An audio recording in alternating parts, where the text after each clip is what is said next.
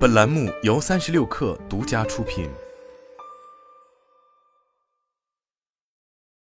本文来自微信公众号“穆宁 Morning”。每个人对有钱的定义也都不一样。对于一些人来说，拥有房子和汽车就足够了；而对于另一些人来说，即使拥有千万资产也没有多大意义。今天聊聊十种改变我赚钱认知的思维方式。这些思维习惯不仅深刻的改变了我，并指导了我所有关于赚钱的行动，让我赚到个人的第一桶金。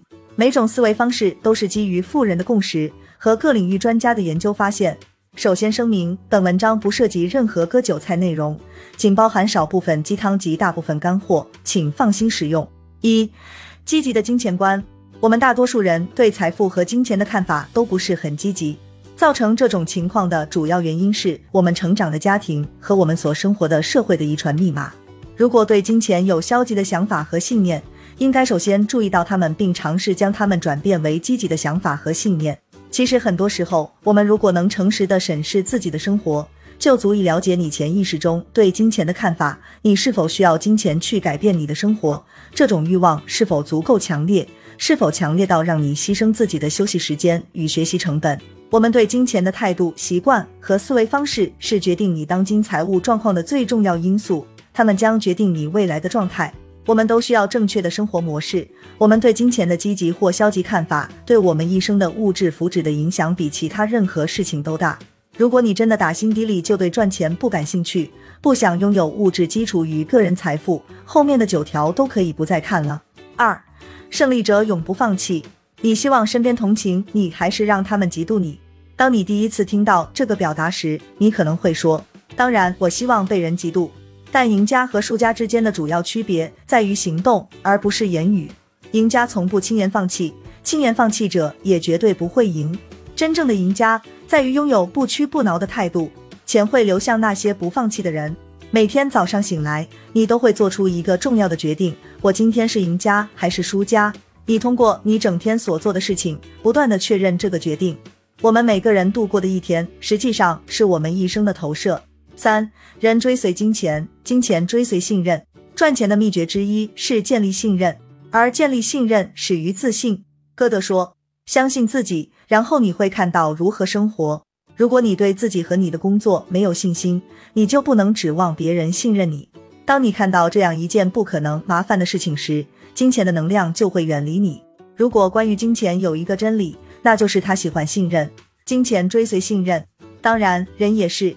自信的前提是在自己感兴趣的领域，以不允许失败的方式去努力。四，激情是金钱的粘合剂。你见过一个充满工作热情、生活热情的人吗？事实是，用激情做的事情没有对手。激情是金钱的粘合剂，你不会对没有他完成的事情感到依恋。激情的源泉有时是梦想，有时是你用心思念的东西。无论如何，一旦你发现它并追逐它，钱就会随之而来。有一项对一千五百人进行的研究，将一组人分为两类进行了一项研究，其结果是在多年后获得的。首先，研究了追逐金钱的人和追逐激情的人的未来财务状况。二十年后，看到整个小组诞生了一百零一位百万富翁。A 组只有一个人是百万富翁。剩下的一百位百万富翁都来自 B 组，B 组的人选择的都是追逐激情。五，做你喜欢的事，爱你所做的事。当你做自己喜欢的事情，或找到一种方法来热爱自己所做的事情时，你就会全力以赴。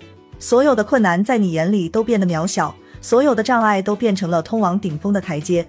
如果你不是那些幸运的从事自己喜欢的工作的人中的一员，那么你必须找到一种方法来热爱你的工作，并充满激情的去做。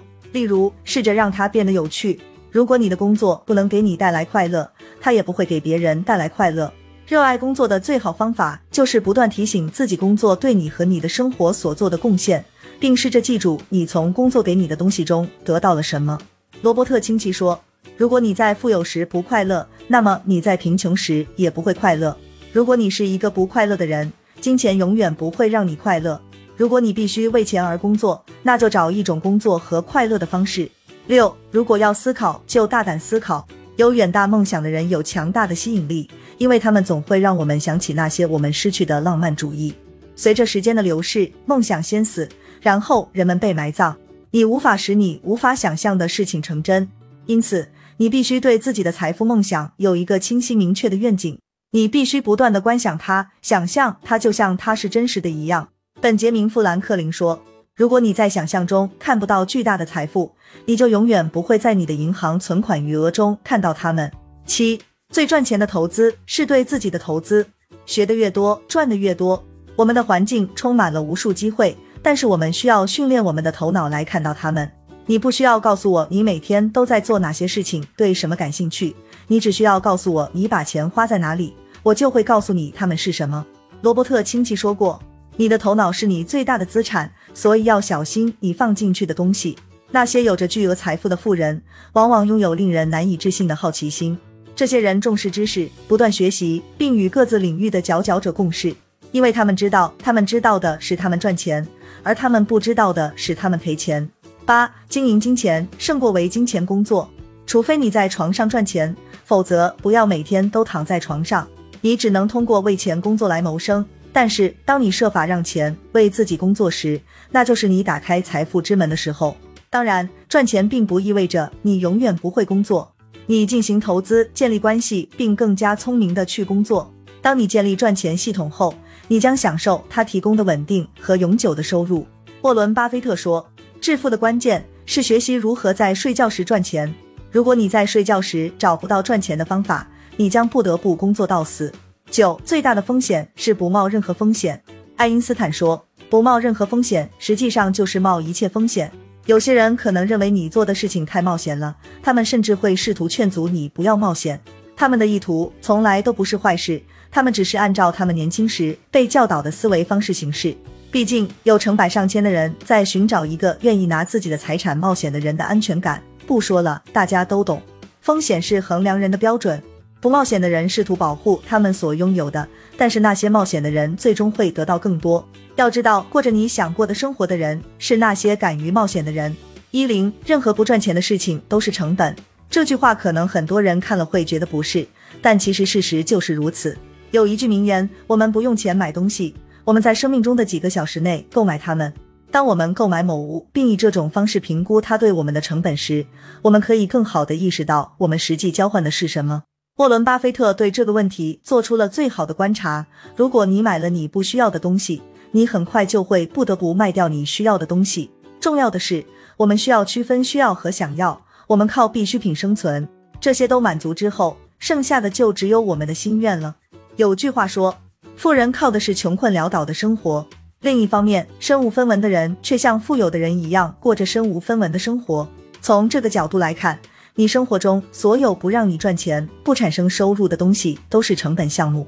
当然，有些给你带来快乐的事情可能是个例外，但是购买快乐可以提供昂贵的暂时的满足。这就是为什么我们提倡延迟满足。你应该找出不能给你带来回报的事情，消除它们，并将你的资源用于正确的方向。